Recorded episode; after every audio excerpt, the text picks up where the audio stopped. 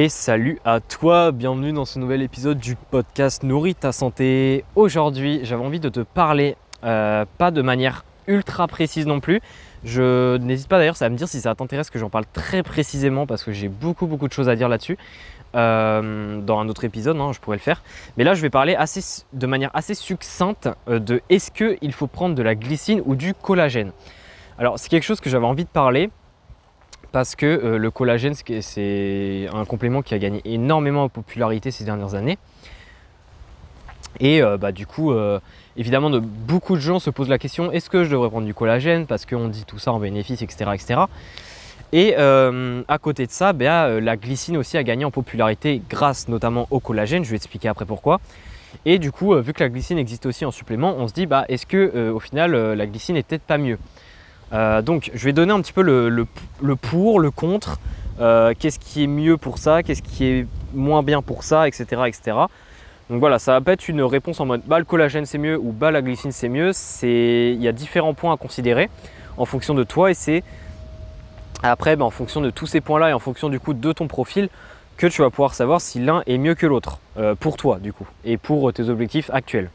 Donc déjà pour un petit peu contextualiser, qu'est-ce que c'est que le collagène? Alors le collagène, c'est euh, une protéine qui est présente en énorme quantité dans le corps, parce que en fait, c'est elle qui fait tous les tissus, euh, tous, les, tissus de, euh, de conjonction. Alors je crois que je dis une connerie parce que c'est pas comme ça le terme français, mais tous les tissus, donc c'est alors c'est pas c'est pas tous les tissus osseux, là on parle pas vraiment des os, on parle vraiment de tout ce qui est cartilage, de, tout ce qui est un petit peu tissu solide mais c'est pas les os. Je, sais vraiment plus le nom. Bon, bref. Enfin bref, le collagène, c'est vraiment quelque chose euh, qui est lié à ça. Donc c'est lié au cartilage notamment, mais pas que. Euh, c'est lié aussi à la peau. Hein. Il, y a, du collagène dans la peau. Bref, c'est une, protéine en fait euh, de structure de notre corps qui est vraiment super importante.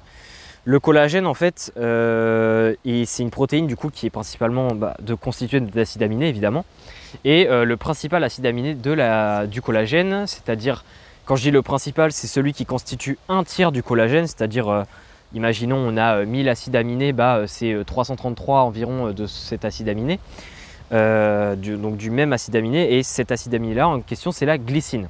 Donc c'est pour ça que la glycine est devenue beaucoup plus populaire. Et pourquoi est-ce qu'elle est devenue encore plus populaire? Tout simplement parce que la glycine, c'est un acide aminé qu'on trouve difficilement en quelque sorte dans l'alimentation. Euh, ça va pas être compliqué à comprendre. Les principales sources de glycine, c'est tout simplement euh, la peau de porc et puis la gélatine. Enfin bref, des aliments qu'on ne mange pas du tout, euh, ou alors pas tous les jours, je sais pas, ça dépend des gens. Évidemment, il y a les œufs, etc., contiennent aussi de la glycine, mais ça n'en contient pas des, énormes quantités. Et c'est pour ça que la supplémentation en glycine, on en parle beaucoup plus, à dire voilà, il faut manger plus de glycine. Donc euh, pourquoi est-ce qu'on parle du collagène euh, concrètement euh, le, collagène, bon là j'ai expliqué que c'est la structure, mais à quoi ça sert? En fait le collagène on en parle beaucoup dans le milieu du sport pour tout ce qui est récupération sportive, notamment lié aux tendinites, etc. Donc que ce soit pour un point de vue récupération, un point de vue prévention des douleurs et autres.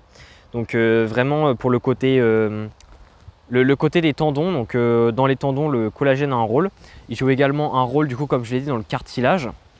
Euh, donc, encore une fois, pour euh, un tuyau pour l'aspect osseux, l'aspect prévention, etc., c'est aussi intéressant. Il joue aussi un rôle du coup dans la peau. Donc, euh, comme je l'ai dit, il est très important dans la peau pour avoir une peau qui est, bah, qui à la fois souple et solide.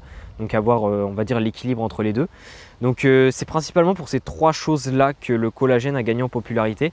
Donc, évidemment, pour, pour la communauté sportive, c'est beaucoup lié bah, aux tendons à la structure des muscles, etc., pour avoir des muscles plus solides, pour éviter de se blesser et prévenir les, blessures. Et euh, pour la population en général, c'est beaucoup plus l'aspect peau qui intéresse et le fait d'avoir une peau euh, plus lisse, euh, une peau plus solide, tout en étant en meilleure santé, etc. Donc, donc voilà le, pourquoi du collagène. Après, je pense que tu le savais déjà si tu écoutes cet épisode. Et la glycine, justement, elle, en fait, bah, on en, généralement, les, les personnes en prennent pour deux raisons possibles. Soit c'est la raison que bah, la glycine, j'en prends parce que c'est le principal constituant du collagène. Et ça, je vais expliquer pourquoi est-ce que juste euh, prendre de la glycine peut être au final suffisamment intéressant euh, quand on s'intéresse au collagène et euh, au lieu de prendre du collagène directement, même si ça peut sembler contre-intuitif. Et sinon, la glycine, on en prend pour ces raisons euh, de la glycine en elle-même. C'est-à-dire que la glycine, c'est une molécule qui agit dans le système nerveux, donc dans tout ce qui est régulation de l'excitation neurologique, etc. Donc ça, ça mériterait limite tout un podcast, je pense. Mais voilà, donc ça joue un petit peu dans l'équilibre nerveux en quelque sorte. Donc un, petit peu, un petit peu en mode relax, c'est-à-dire que ça joue pas dans l'équilibre nerveux en mode ça stimule, mais c'est plutôt en mode un petit peu cool douce. Mais aussi ça joue un rôle, donc ça peut aider aussi au sommeil et ça peut aussi aider pour la digestion, donc notamment au niveau de la bile, etc. La, glycine peut avoir des, impacts. Donc voilà, généralement c'est un peu pour ces choses-là qu'on peut se tourner vers la glycine. Mais ici, je ne vais pas forcément parler de la glycine dans cet aspect-là. Je vais surtout parler de est-ce qu'il est plus intéressant de prendre de la glycine quand on s'intéresse au collagène ou de prendre directement du collagène? Donc c'est-à-dire euh, le, premier cas de la glycine que j'ai vite fait introduit. Donc euh, alors du coup est-ce qu'il est plus intéressant de prendre du collagène ou de la glycine? Alors déjà, première chose à prendre en compte, on va pas se mentir, c'est le prix euh, au niveau du complément. Il faut savoir que le collagène c'est beaucoup plus cher que la glycine en règle générale. Euh, des fois, c'est même le double le prix. C'est-à-dire que le collagène peut coûter deux fois plus cher que la glycine. Bon, évidemment, je donne que ici des moyennes parce que ça dépend beaucoup des marques. Donc c'est compliqué à dire. Mais déjà, d'un point de vue prix, on va dire que la glycine, c'est plus intéressant. Hum, évidemment, euh, là, là, je ne parle pas ici de qualité-prix euh, parce que ça dépend de la marque. Hein. Je ne peux, pas, peux pas dire que la glycine, c'est plus qualité pour le prix ou je ne sais quoi parce que la marque fait un petit peu tout là-dedans. Mais voilà, le niveau du prix, c'est comme ça. Ensuite, euh, au niveau de l'efficacité, alors en fait, il faut savoir que le collagène, il en existe plusieurs types. Donc euh, il y a le type 2, c'est pour le cartilage par exemple, et le type 1 et 3, c'est principalement pour la peau. Donc, euh, bon, généralement, les personnes se tournent plutôt vers évidemment le collagène type 1 et 3 parce que c'est vraiment ce qui intéresse le plus de gens et c'est assez compréhensible faut savoir en fait que ce collagène-là, est-ce qu'il est efficace? Alors il y a pas mal d'études qui ont été faites, hein, euh, les différents types de collagène. Donc il y a le collagène hydrolysé, que ça permet de, mieux l'absorber directement. Ça, effectivement, ce collagène-là a eu euh, des effets bénéfiques au niveau de la peau. Euh, il y a eu aussi des effets bénéfiques au niveau des tendons, même si ça reste quand même un supplément, c'est-à-dire qu'il ne fait pas tout, il ne va pas changer toute ta vie, mais c'est quelque chose quand même qui a un impact. Après, la question qu'il faut se poser, c'est que quand on prend du collagène, on prend toute la molécule de collagène, c'est-à-dire euh, tout ce qui la constitue, puisque euh, on prend la molécule directement. Il n'y a pas trop à se poser 10 000 questions. Mais euh, au final, quand une personne a besoin de collagène, c'est qu'évidemment elle en manque ou elle ne synthétise pas assez dans son corps.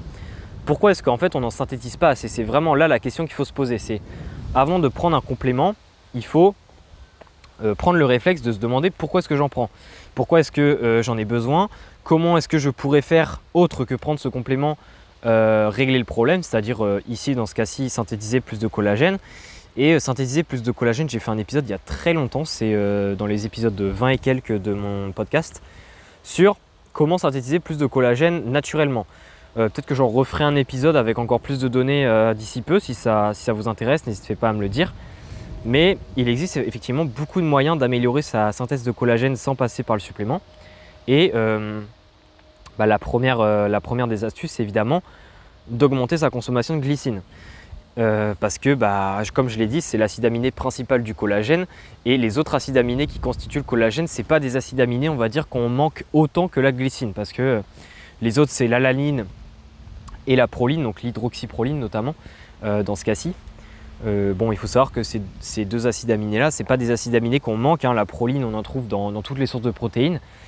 Euh, c'est pas quelque chose qu'on manque, contrairement à la glycine. Donc effectivement, euh, si on prend juste de la, glycine, euh, c'est-à-dire dans le cas où on supplémente en glycine, eh bien ça peut nous aider à synthétiser plus de collagène parce que, pour vulgariser de ouf, l'élément manquant qui nous empêche de synthétiser suffisamment de collagène, c'est vraiment la glycine. C'est vraiment un des premiers facteurs limitants. Eh bien, effectivement, supplémenter en glycine peut juste suffire à régler le problème de la synthèse de collagène et donc peut nous permettre de bénéficier des, bienfaits du collagène tout en bénéficiant des bienfaits de la glycine. Parce que au final, on se doute bien, toute la glycine euh, qu'on va consommer via la supplémentation, elle va, toutes ces glycines ne va pas aller dans la synthèse du collagène. Il y a une bonne partie qui va être euh, restée comme ça, on va dire, et qui va servir euh, bah, au rôle même de la glycine. Donc on va dire c'est un petit peu double bénéfice. alors qu'à côté, enfin, se supplémenter en collagène, bah, certes on va apporter de la glycine à l'organisme puisqu'on apporte du collagène, mais on va aussi apporter d'autres molécules qu'on avait déjà en des quantités suffisantes. Et du coup, c'est peut-être un petit peu moins intéressant. Donc, euh, donc de ce que j'ai dit, en fait, euh, là, tu peux directement te dire, ah, mais en fait, la glycine, c'est carrément mieux, etc. Euh, en fait, ça dépend. alors moi, personnellement, effectivement, à choisir, je sais que pour mon cas personnel, je, serais plutôt penché à prendre de la glycine. mais après, je sais que pour tout, chacun est différent. Et en fait, il faut savoir que même si la glycine participe à la synthèse de collagène, chez certaines personnes, peut-être que se supplémenter en glycine, ce n'est pas aussi efficace que chez d'autres. Donc ça, c'est vraiment une première chose à prendre en compte. Et du coup, euh, effectivement, se supplémenter en glycine n'est peut-être pas fait pour tout le monde. Donc encore une fois, d'un niveau prix, etc., moi je te conseille déjà de tester la glycine pour voir si ça marche, parce que ça coûte moins cher et euh, c'est parfois plus efficace que le collagène. Après, le collagène, ça dépend du type que tu prends, ça dépend de combien tu en prends, ça dépend de comment tu le prends. La glycine, il faut juste être attentif parce que des fois ça peut créer des nausées si tu le prends mal, euh, peut-être en trop grosse quantité ou pas au bon moment. Donc il faut faire attention. Mais euh, voilà un petit peu, euh, j'espère que je t'ai un peu éclairé parce que c'est vrai que c'est pas évident. N'hésite pas du coup à me, demander si tu veux que je fasse carrément un, épisode sur le collagène, sur comment en synthétiser plus, ou peut-être un aussi sur la glycine, hein, ça peut être carrément possible. Et puis sinon, bah, si tu as des questions, n'hésite pas encore une fois. Tu peux également euh, bah, me laisser une note sur le podcast si euh, ça t'a plu. Donc là, j'ai pas mal euh, vulgarisé. Hein. Je ne suis pas rentré trop dans les détails volontairement. Et puis, et puis, on se dit à la prochaine. Allez, ciao